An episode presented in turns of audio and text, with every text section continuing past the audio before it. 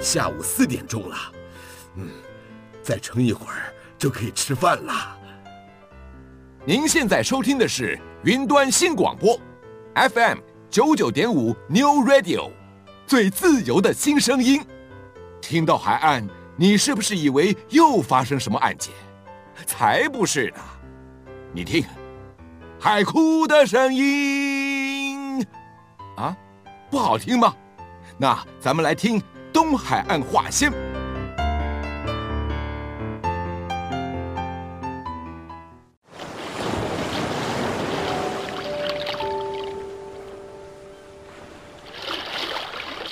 当开放尾声。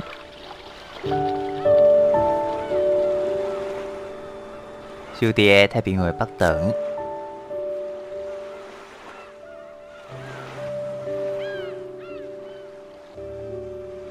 邀请您同齐拍开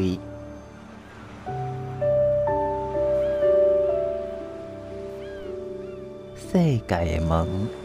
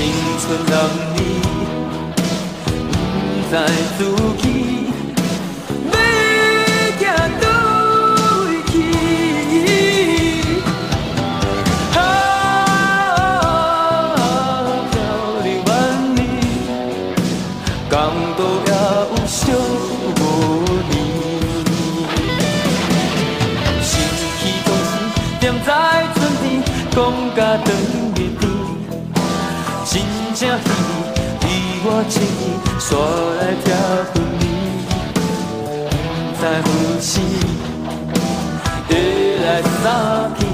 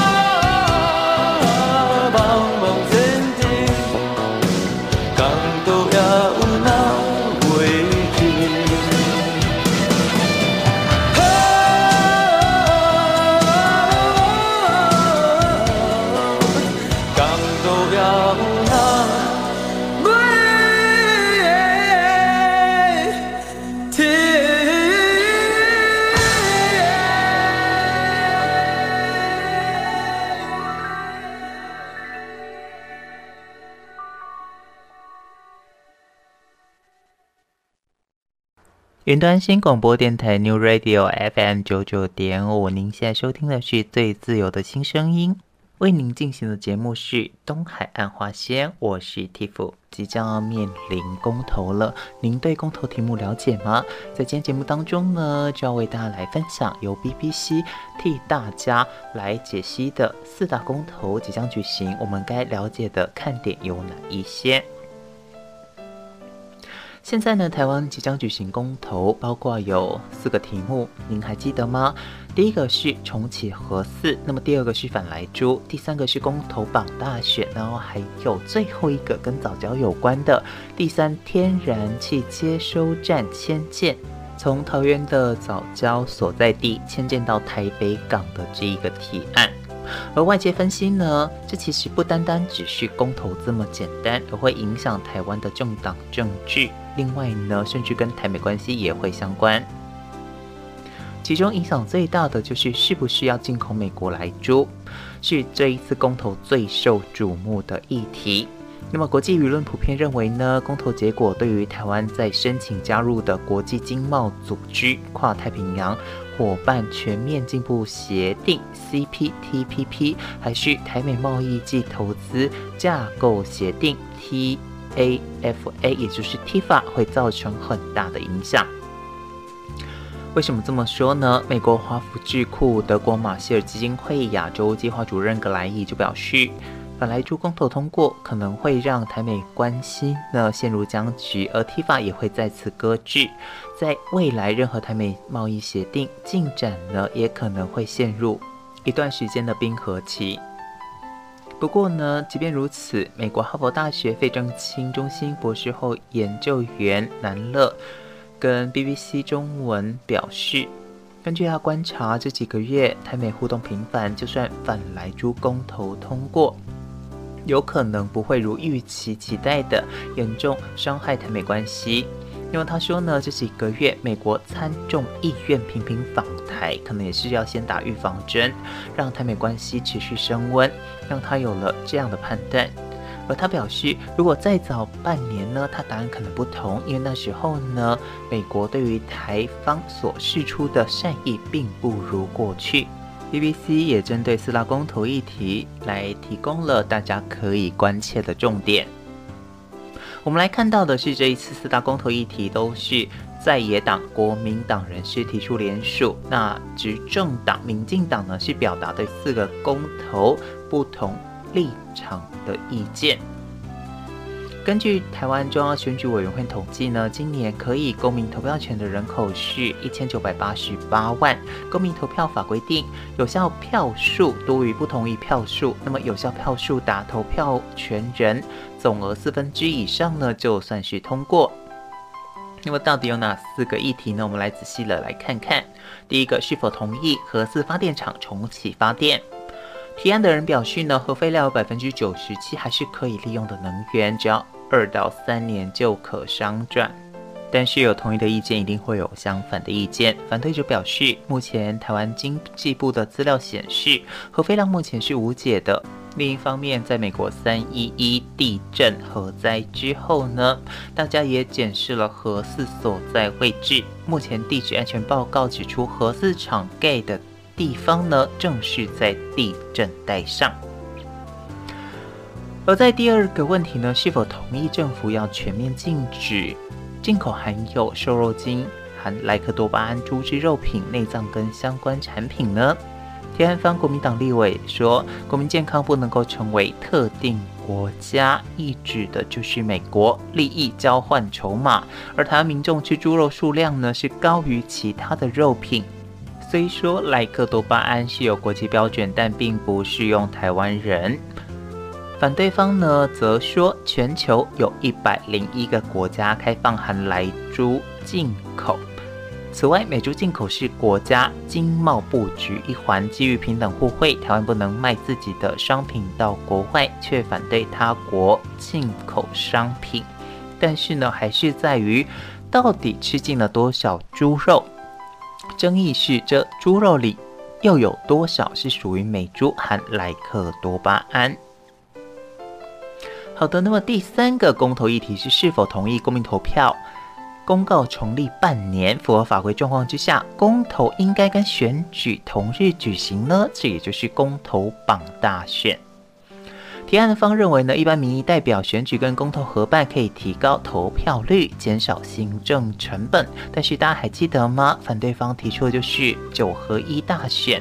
二零一八年公投榜大选，投票程序冗长，而且相当混乱，容易沦为政党之间较劲工具，甚至是非理性的投票选举。选民倾向对人不对事，而导致议题的讨论失焦。而公投最后一个题目是关乎环保，但是跟政党没有相关。是否同意中油公司第三天然气接收站迁离桃园大潭藻礁海域及海岸？提案方表示，桃园藻礁有全球最独特的大型浅海现生藻礁地景跟生态系，那么三阶呢会永久破坏生态，但是另外。方面，反对方称三阶是为了减少空污、减少碳税、均衡南北发电的重要建设。我想说到这里，大家心里都有个底了，到底是同意或不同意？我们在此也不影响大家的投票心绪。但是之后的影响呢，在国际方面也是非常的重视。我们休息一下，再来看看 BBC 如何对此做出相关评论。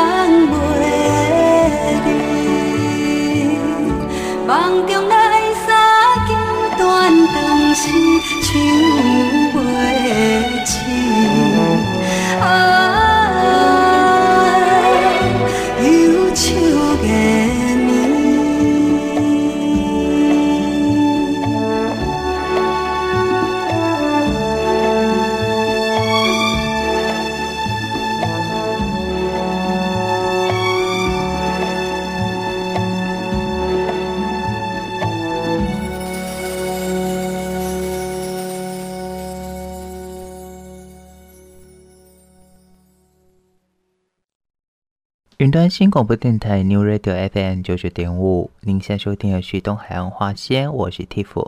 我想，不管是来牛还是来猪呢，在这十年内都是国内一场非常重大的贸易角力战。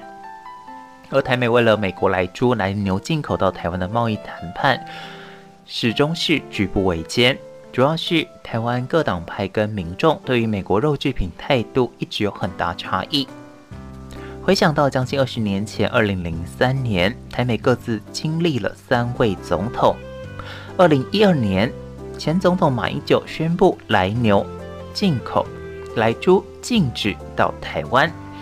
但是当时呢，民进党却是强烈反弹，主张是全国人民的健康。而一直到二零二一年，蔡政府宣布进口来猪，但是国民党随即提出公投联署，要求公投禁止来猪进口。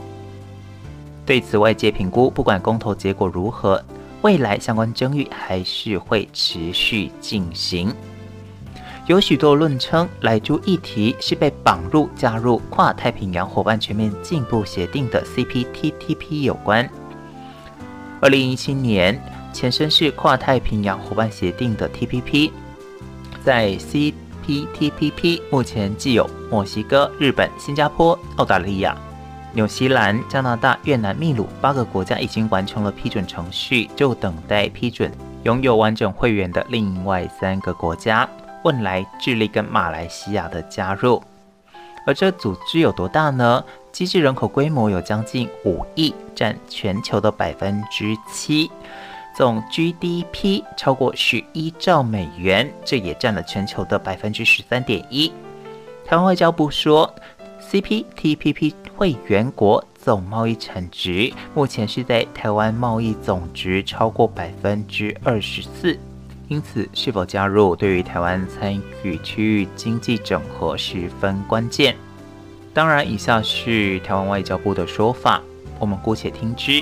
台湾外交部表示，全世界有一百多个国家及地区，包含香港，都接受含微量来剂、符合安全标准的猪肉进口。而台湾在马政府时代就开放了微量来剂的美牛进口九年。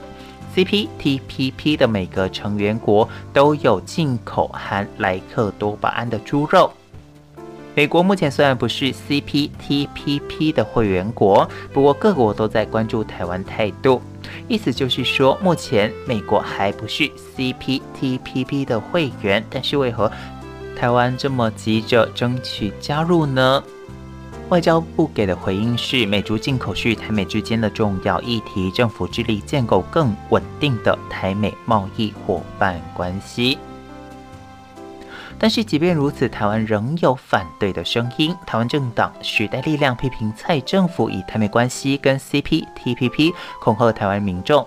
他们表示，英国在申请加入 CPTPP 九月二十八号也进入了入会谈判，但是英国并没有要开放莱猪进口。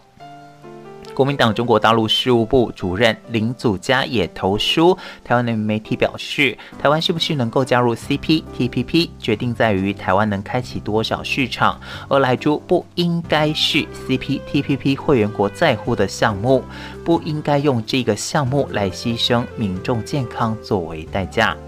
说到这里，我们不妨也来看看一场民生问题是否也演变成为了政治斗争跟角力的现场。公投提案方多半是亲国民党人士，而国民党在民间全力动员支持投下同意反莱猪的票。执政党民进党呢，则对四个议题表达全部都反对的意见。从总统蔡英文到副总统赖清德等人都巡回在台演讲，呼吁支持者要一并投下反对票。其他小党呢，本土派政党时代力量跟民进党意见相左。他们反对重启核四，但其他议题呢，则是保留支持态度，也造成了目前时代力量意见的分歧。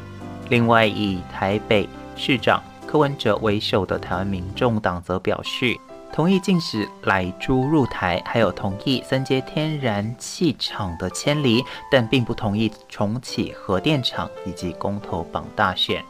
我们再来听听非各党派，但却是专家学者的说法。台湾中研院生医所何美香教授表示，台湾政府开放来猪进口，应该是宣示台湾食品检验标准跟国际同规。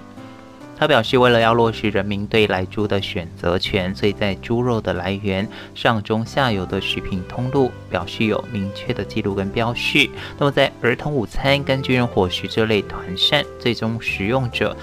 可惜没有机会执行个人的选择权。在这类团扇，虽然没有明确的法规指引，但是如果可以完全排除使用莱猪，这是让莱猪不侵入台湾人民饮食的最简单方式。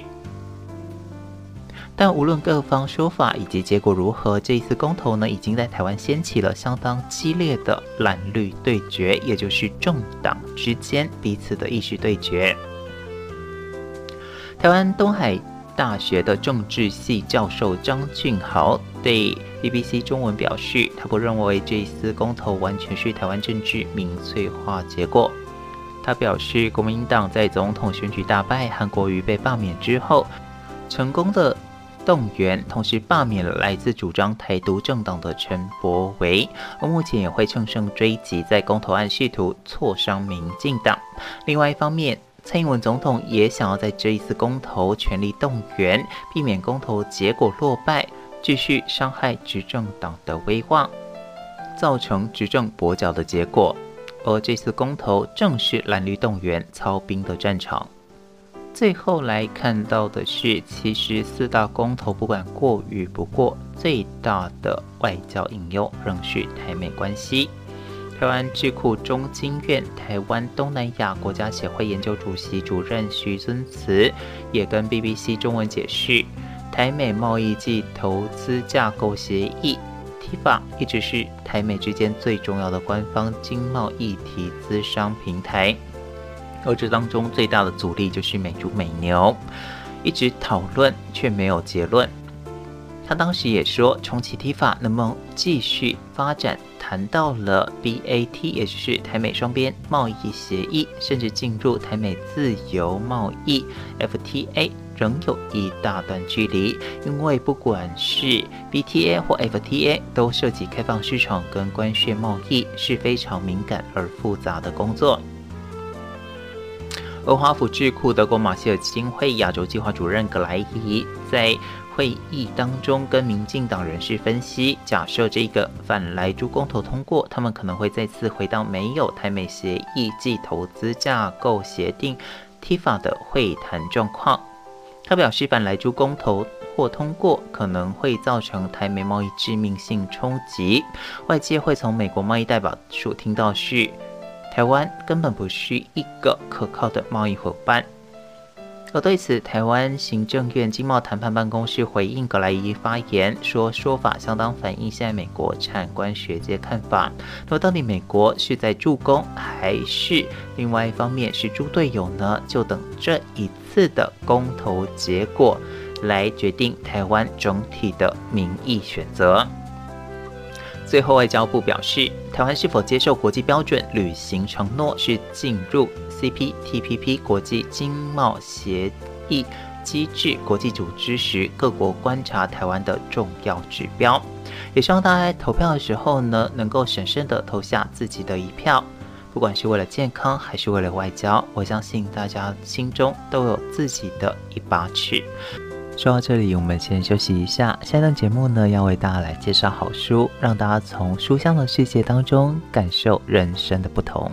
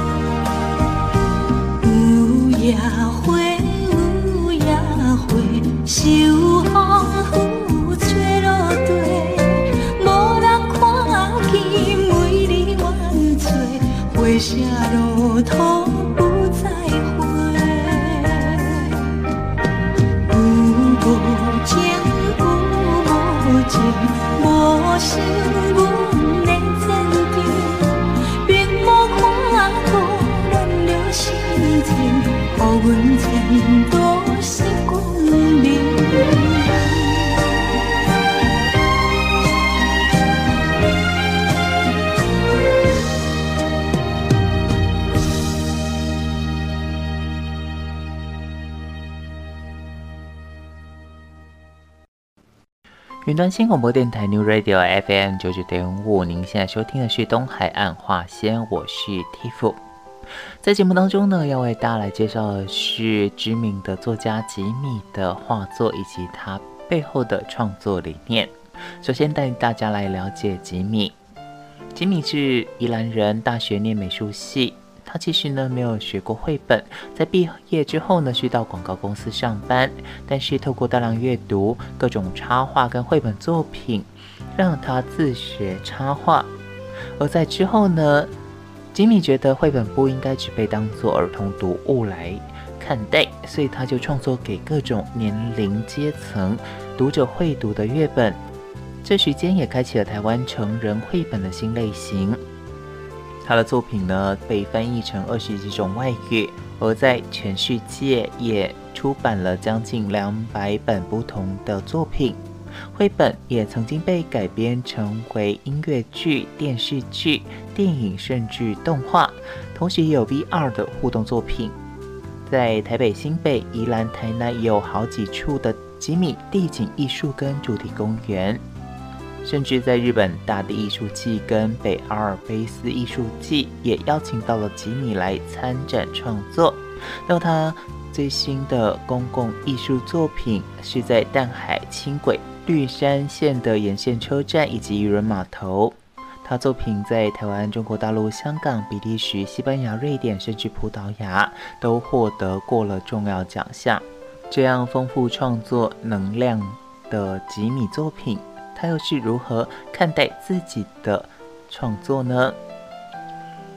所有创作只能试着暗示，是不是我找到答案了？是不是我可以释怀了？只能暗示，只能象征。绘本就是象征跟暗示的创作。那这是吉米发自内心的发言。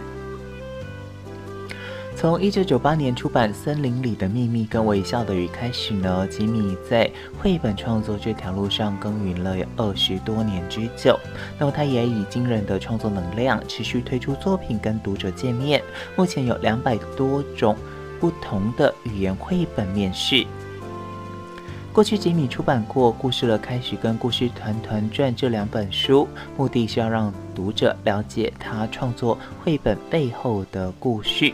但如果要专注讨论怎么创作绘本，在这一次所出版的《绘本的梦想跟实际》这本书，则是提供了读者更加清晰的路径，要以创作绘本的方式为主干架构，重新整理更新内容，也加上这几年吉米新作品的分析，来跟大家见面。这本书难能可贵的是，从吉米如何开始创作谈起。表示永远不要想好了才创作，而是立即当下就直接创作，在过程当中边实作边学习，才可以真正进入创作的领域。另外呢，创作者也要做好创作者的准备，如何突破瓶颈，如何面对低潮，让创作协调生活与自身的灵感。而在第二部分创作当中呢，他也细谈了绘本创作各种零零角角，表示同样是绘本，经营长篇跟发展短篇是有不同的方式。吉米自己也曾经试过几种不同的创作方式，全部提供出来，要让读者来参考。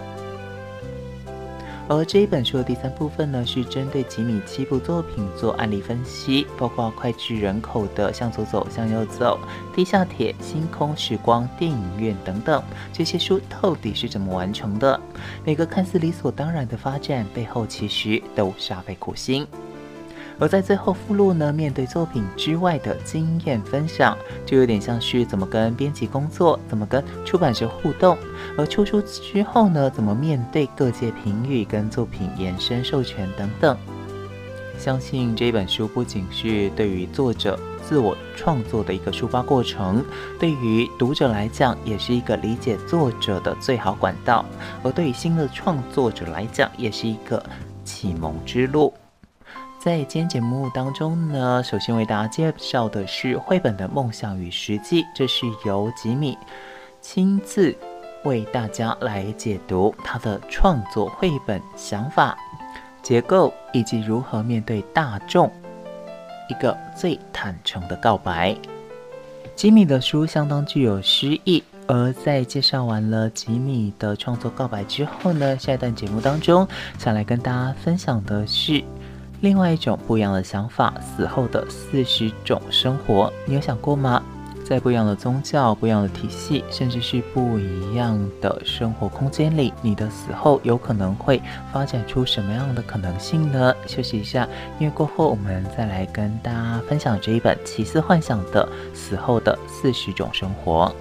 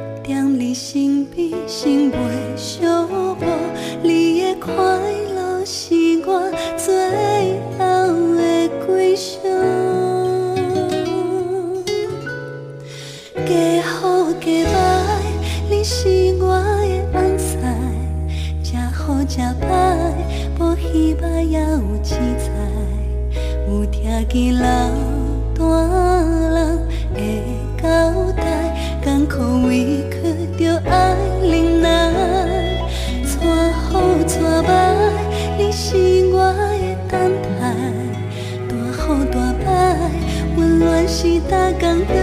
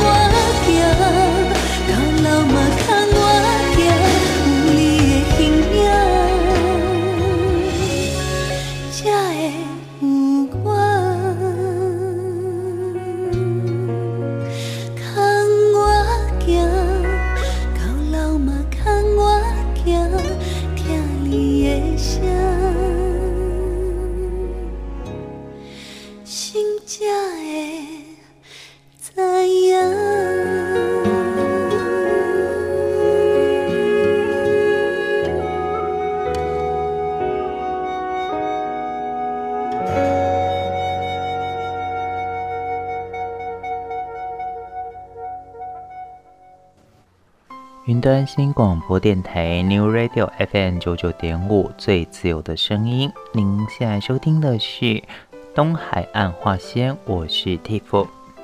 在这一段的节目当中呢，想来跟大家分享由大块文化所出版的《死后的四十种生活》。我觉得它的引言还蛮吸引我的，来跟大家分享。生与死都只有一次，我们到底怎么生活，将去往何方？四十个关于死后生活的奇想光亮，探照在我们死后生命消逝的无限可能。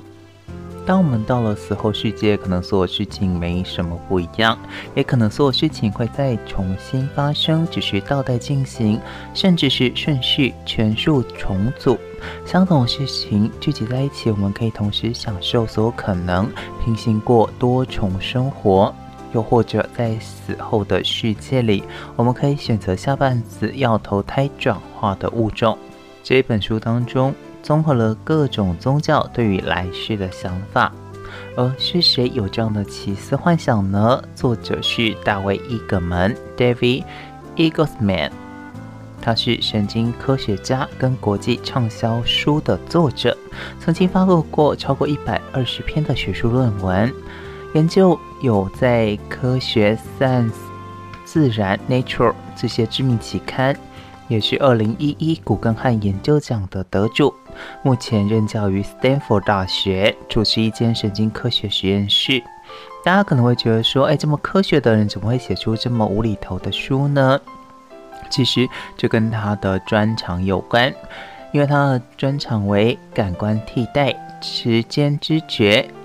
联觉性，还有大脑可塑性以及神经学如何影响法律体系，也因为这样特殊的工作环境呢，让他在工作闲暇之余用晚上撰写小说，包括《纽约时报》的畅销书《死后的四十种生活》，这是伊格门第一本小说。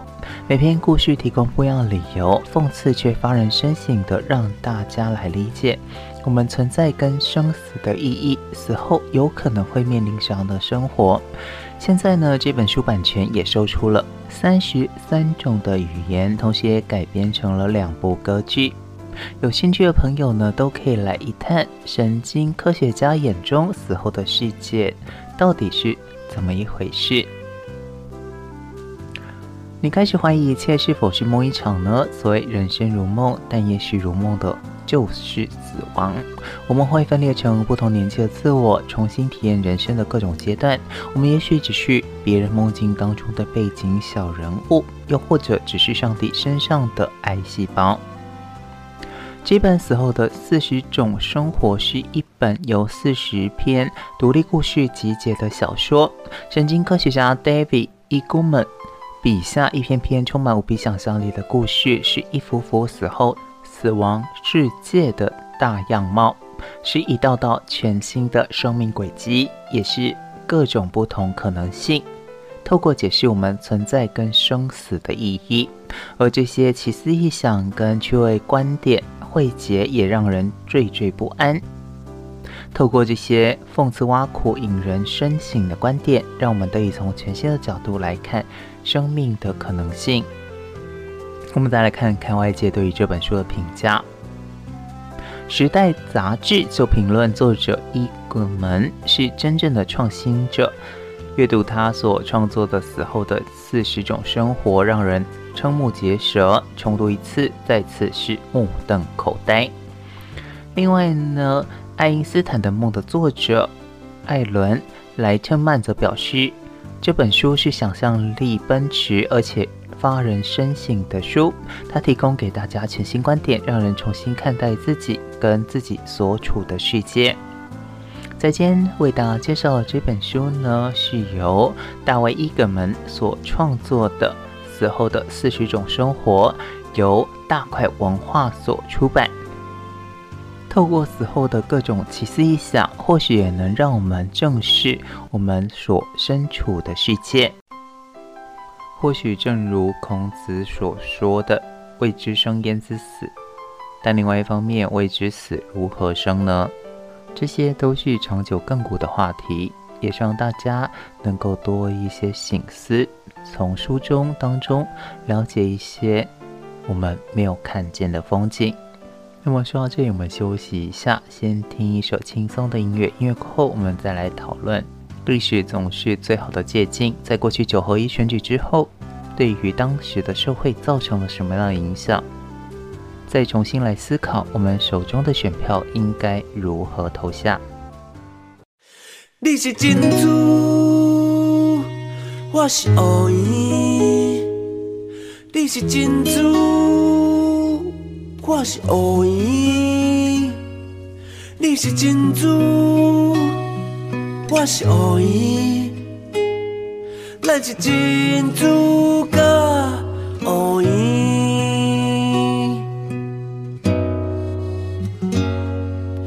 亲爱的珍珠，我的大美女，我要将青春全部甲你分。我考一零分，但爱你一百分。全世界的爱，我一杯上顺。亲爱的珍珠，为你写情书。爱是地狱，I love you。我袂晓日文，嘛看无英文，敢若会晓乎你笑文文。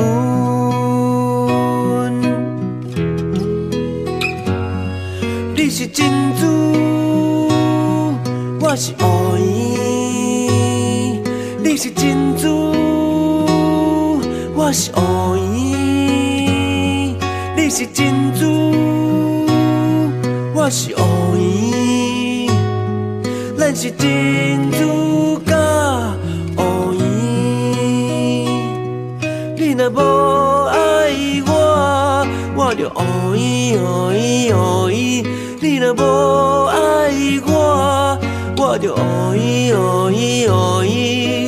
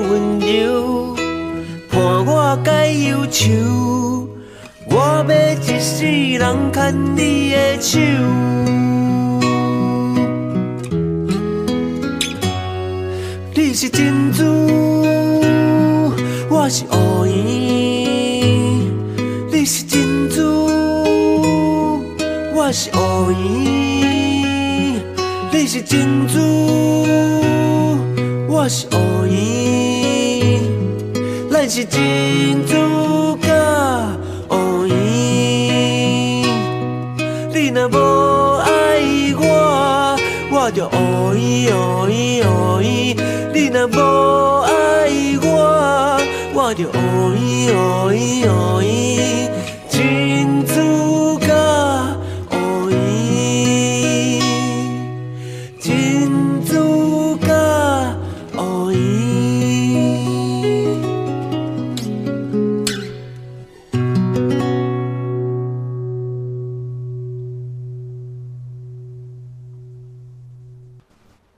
云端新广播电台 New Radio FM 九九点五，我是 TIF。那么这一段节目当中呢，要来跟大家分享的是《天下》杂志在九合一选举之后呢所撰写的专文，来让大家理解在九合一选举之后对于整个台湾社会造成什么样的影响。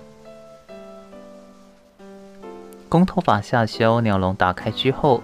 是不是成为了秀肌肉、比票数，而不是讨论问题、寻求共识的公民场域呢？在这一次的公投初体验，台湾公民社会到底准备好迎接众生喧哗的直接民主时代了吗？这是二零一八年十一月二十六号《天下》杂志所撰写的专文，即便到现在仍有参考的价值。首次时隔公投榜大选的公投元年落幕，而在这一场公投法降低门槛后，首次的公民实践有能源、性别、国家认同、食安在内的各种议题，在食安当中呢，就通过了七案，有公民党提的反空污、反深澳、反核食三案，幸福盟提的爱家公投三案，还有黄旭修提的以核养绿案。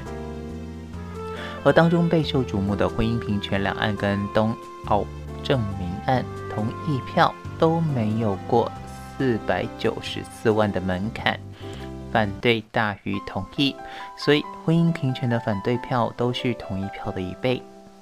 相较于九合一选举投票率六成六，这一次公投五成五的投票率，每案约一千一百万投票人数相比，跟二零零四年防御性公投四成五投票率，二零零八年入联公投三成五投票率相比，公投元年的成案数跟参与度都是史上最高。公投本来就是宪法里公民的创制复决权，用来弥补代议政治的不足。只是过去台湾不常行使，所以不熟悉。但是这一次作为直接民主初级班的台湾公民社会表现合格吗？我们来看看，五百万票就能代表一千八百万民意吗？由于这一次修法之后，鸟笼打开，一下子跑出十个案件，也因为中选会审查成案时间太短，就约四十场公听会跟电视辩论讨论的确不足。这是中山大学政治学研究所所长廖达奇的说法。他就以公投作为全民运动的瑞士来做例子。联邦、州还有乡镇各种层级的议题五花八门，在一年就有四次公投，有十五到二十个议案，这么多，每案都有长达将近半年一百八十天，深入社会各角落的充分讨论。但是这一次呢，牵动全台湾社会的像同婚、核能，都是台湾社会讨论多年议题。虽然准备时间短，社会还是有一定共识，不至于完全陌生。台大政治系教授王业立则观察，这一次像是同婚、日本核实、能源这些公投案，是因为政府或立法部门消极不作为，导致让民间跳下来。他认为应当五成以上同意票才具有社会的正当性，但现在门槛是四分之一。那么也就是五百万票就能代表一千八百万民意，一个同意案的社会正当性不够，未来也很容易产生问题。那会产生哪些问题呢？我们来看到的是，由于政策制定是种专业，在民主制度设计上，政党跟代议制扮演的重要角色，就是把政治专业分工，人民交由自己选出可以信任的政治代理人，帮你研究高度更复杂的政治立法。但是现在呢，随着人民对代议政治的信任已经崩解的状况之下，直接民主只会被视为人民做主的新希望。理想状态是每个公民都充分了解议题，自己做决定，但也不是没有代价要付。王业力观察表示，这一次很多案子，不管是内容还是通过之后影响，多数民众了解相当有限。